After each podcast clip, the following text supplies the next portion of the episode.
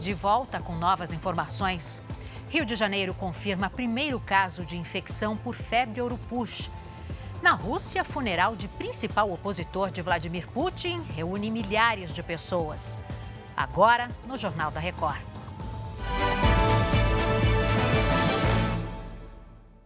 Oferecimento: Bradesco. Comprar online com cartão virtual é fácil. Três suspeitos foram presos em um desmanche de veículos em uma chácara em São Roque, no interior de São Paulo. A polícia chegou até o local durante as investigações sobre o sequestro de um caminhoneiro. A Gabriela Dias está aqui com a gente para contar essa história. Boa tarde, Gabriela.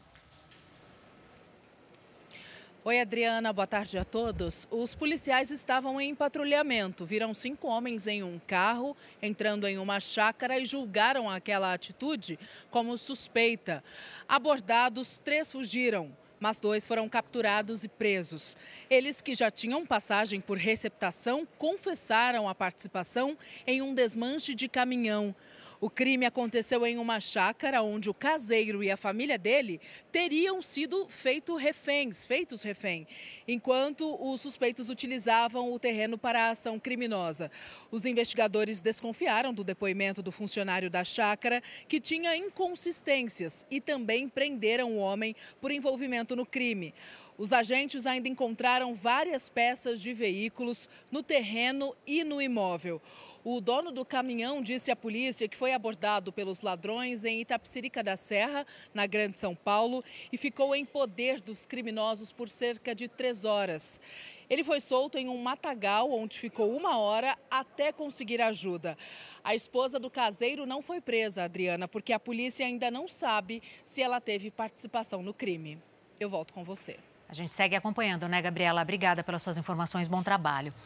O estado do Rio de Janeiro confirmou o primeiro caso de infecção por febre ouro-push paciente é um homem de 42 anos, morador da zona sul da capital fluminense, com um histórico recente de viagem ao Amazonas, que é o estado que tem mais de 1.600 casos confirmados este ano. A febre ouro-push é uma doença causada por um arbovírus e a transmissão acontece por mosquito, assim como a dengue. Os sintomas das duas doenças são bastante parecidos, como dor de cabeça, dor muscular e diarreia.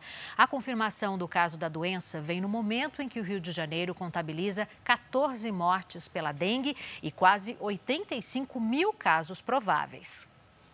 Na Rússia, o funeral de Alexei Navalny reuniu hoje milhares de pessoas em Moscou. Ele foi um dos principais opositores do presidente russo Vladimir Putin. Navalny morreu há duas semanas em uma prisão de segurança máxima no Ártico, onde o acesso à comunicação era restrito.